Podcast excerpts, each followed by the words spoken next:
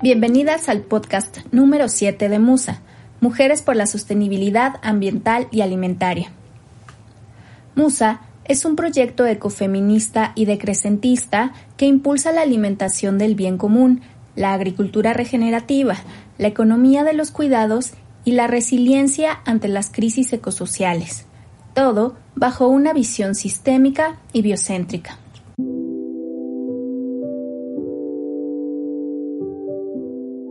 Si apenas nos conoces, te invitamos a que escuches nuestros podcasts anteriores y a que nos ayudes a compartirlos y comentarlos.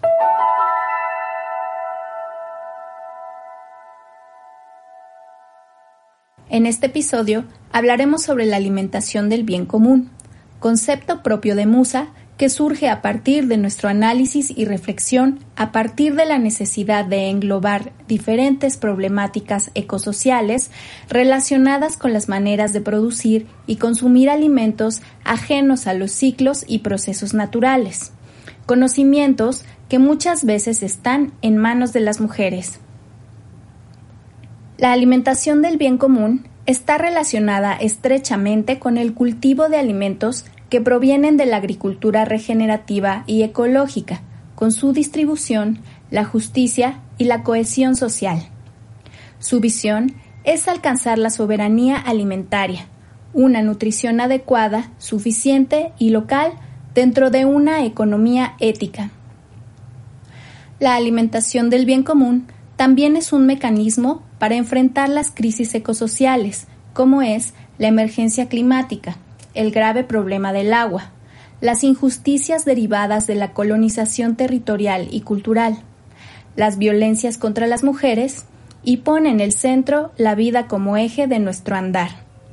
Las bases de la alimentación del bien común parten del ecofeminismo y el decrecimiento. La describimos como la puesta en marcha de métodos de cultivos ecológicos y de agricultura regenerativa así como de alternativas de consumo local de alimentos de alto valor nutritivo, tradicional, de valor territorial y cultural, en un contexto comunitario encabezado por mujeres que fortalecen el tejido social e incentivan una economía ética que respeta los derechos de las personas y los límites planetarios. La alimentación del bien común es la respuesta social a la lógica del acaparamiento de las grandes industrias agroalimentarias surgidas a partir de la Revolución Verde en los años 50, cuyo objetivo último es la acumulación de capital a la par de incrementar lo más que se pueda la fabricación de productos alimenticios, sin importar las consecuencias en el medio ambiente, la salud de las personas y sobre todo en el campo, alejándonos cada vez más de métodos y técnicas sostenibles y respetuosas con la vida que favorezcan la producción eficiente de alimentos sanos, locales y de temporada. Estas grandes industrias agroalimentarias no solo han influido negativamente en las maneras de producir y consumir, también han impactado en la modificación del territorio, en las dietas de cada territorio y en la emisión de un tercio de los gases de efecto invernadero que se emiten a la atmósfera, contribuyendo significativamente a la emergencia climática. No es exagerado pensar que las grandes industrias agropecuarias y de alimentos saben el poder que tienen al controlar los alimentos del mundo, desde las patentes de semillas modificadas, pasando por el uso de servicios ambientales que no pagan hasta el impacto del empaquetado del producto final que contamina los ecosistemas. Tomemos en cuenta que lo que comemos influye, para bien o para mal, en la salud, la cultura, nuestra psicología y nuestra manera de relacionarnos con los demás. Rige también en nuestra manera de consumir, influye negativamente en la autosuficiencia y hasta afecta nuestros procesos cognitivos entre muchas otras cosas más. En estos tiempos es de tener especial atención a la imagen tradicional de la agricultura que nos muestra la agroindustria que nada tiene que ver con lo que realmente es, que entre muchas cosas repercute en la pérdida de bosques y selvas, en la contaminación de suelo, de cuerpos de agua y aire, en la pérdida de semillas nativas y en fenómenos sociales como la migración. Esta imagen no está presente al ir al supermercado, donde los empaques vistosos y la publicidad seductora nos convencen de que vamos a adquirir algo rico, práctico y bueno, mientras el planeta es sistemáticamente destruido y la salud de las y los trabajadores de esta industria enferman por los agrotóxicos que estratégicamente utilizan. Mientras tanto, los consumidores cada vez sufrimos más casos de obesidad, sobrepeso, padecimientos cardiovasculares, cáncer, enfermedades relacionadas con el sistema endocrino, entre otras enfermedades más relacionadas con los productos de mala calidad nutricional que se usan para su fabricación o son comida contaminada con residuos de agroquímicos, sin mencionar la contaminación por plásticos que se usan desde los cultivos hasta los escaparates que dejan toneladas de bolsas y botellas basura, sin dejar de mencionar el enorme gasto energético que esta industria requiere a cada segundo. En cuanto a los impactos sociales, los hechos muestran las desigualdades que prevalecen entre los dueños de las transnacionales y sus trabajadores, las y los agricultores y productores locales frente a las grandes plantas de ultraprocesados de ninguna manera representan competencia para esta industria.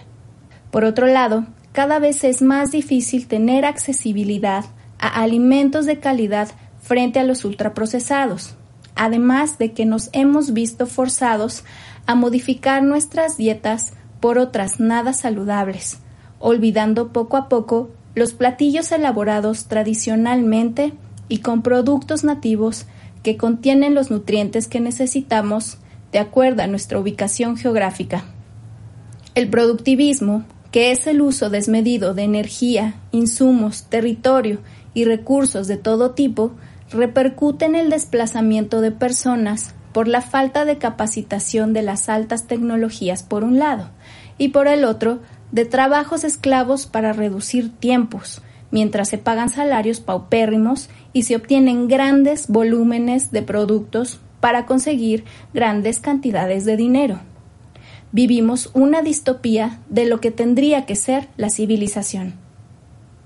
En los últimos 30 años se ha arrasado con elementos culturales que caracterizan y determinan los valores del territorio y de las personas que lo habitan la medicina tradicional y los platillos tradicionales proporcionaban a las personas la nutrición necesaria para vivir, alejándonos de este estilo de vida más dignas, sencillas y saludables.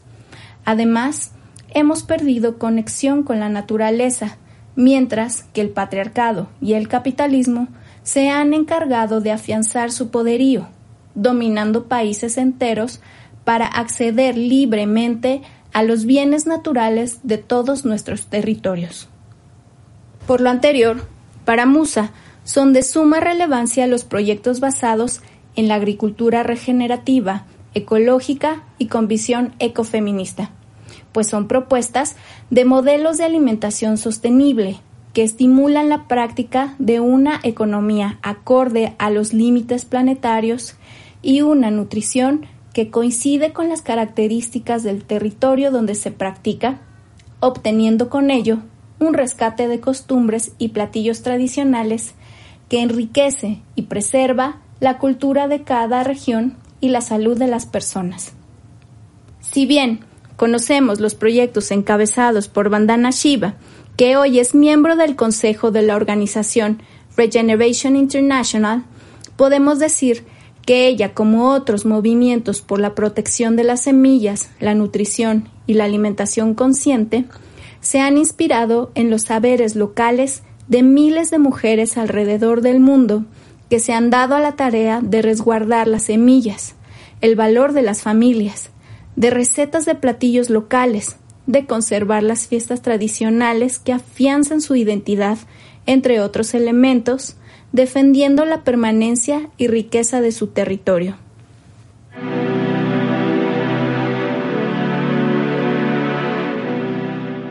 Ponerte a sembrar. La ruptura con el campo, con la naturaleza, con nuestra propia evolución y propia historia humana, estrechamente vinculada con la tierra y todo lo que proviene de ella, se nota casi impensable para muchas personas. Cultivar, tener un huerto de traspatio, familiar o comunitario en una ciudad caótica como la Ciudad de México parece una tarea casi imposible, pero cuando elegimos la vida y mantenernos sanas, es posible. Tomemos en cuenta que en donde sea que se tomen decisiones que conciernen a una adecuada alimentación y una agricultura sostenible, tenemos que estar nosotras las mujeres. Todo esto podría sonar para algunas personas algo exagerado o inverosímil, pero nos basamos en datos fiables. Ante esta realidad descrita, es imperativo cambiar de gafas y redireccionar nuestro estilo de vida, ya que la civilización en su conjunto está entrando en una etapa de grandes retos y cambios. Así lo dice la comunidad científica y así lo dicen las sabias abuelas de múltiples pueblos originarios. Estamos comenzando a dilapidar el futuro de las siguientes generaciones. Aún estamos a tiempo de actuar, y tiene que ser más grande nuestro espíritu que nuestra inconsciencia y ego. Es momento de reunificarnos con la naturaleza.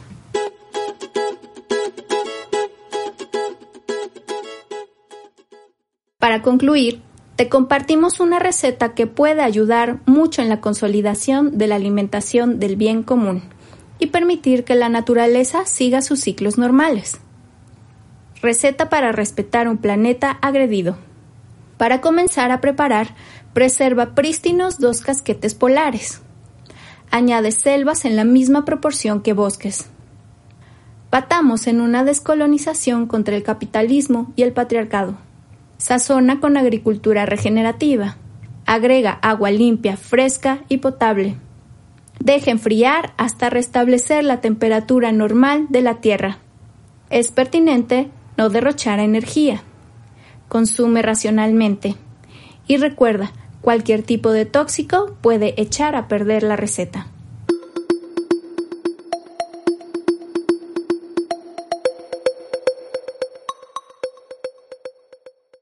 Agradecemos tu atención. Visita nuestra página www.musaa.org y en redes sociales arroba musaa.org. Te esperamos en nuestro siguiente podcast.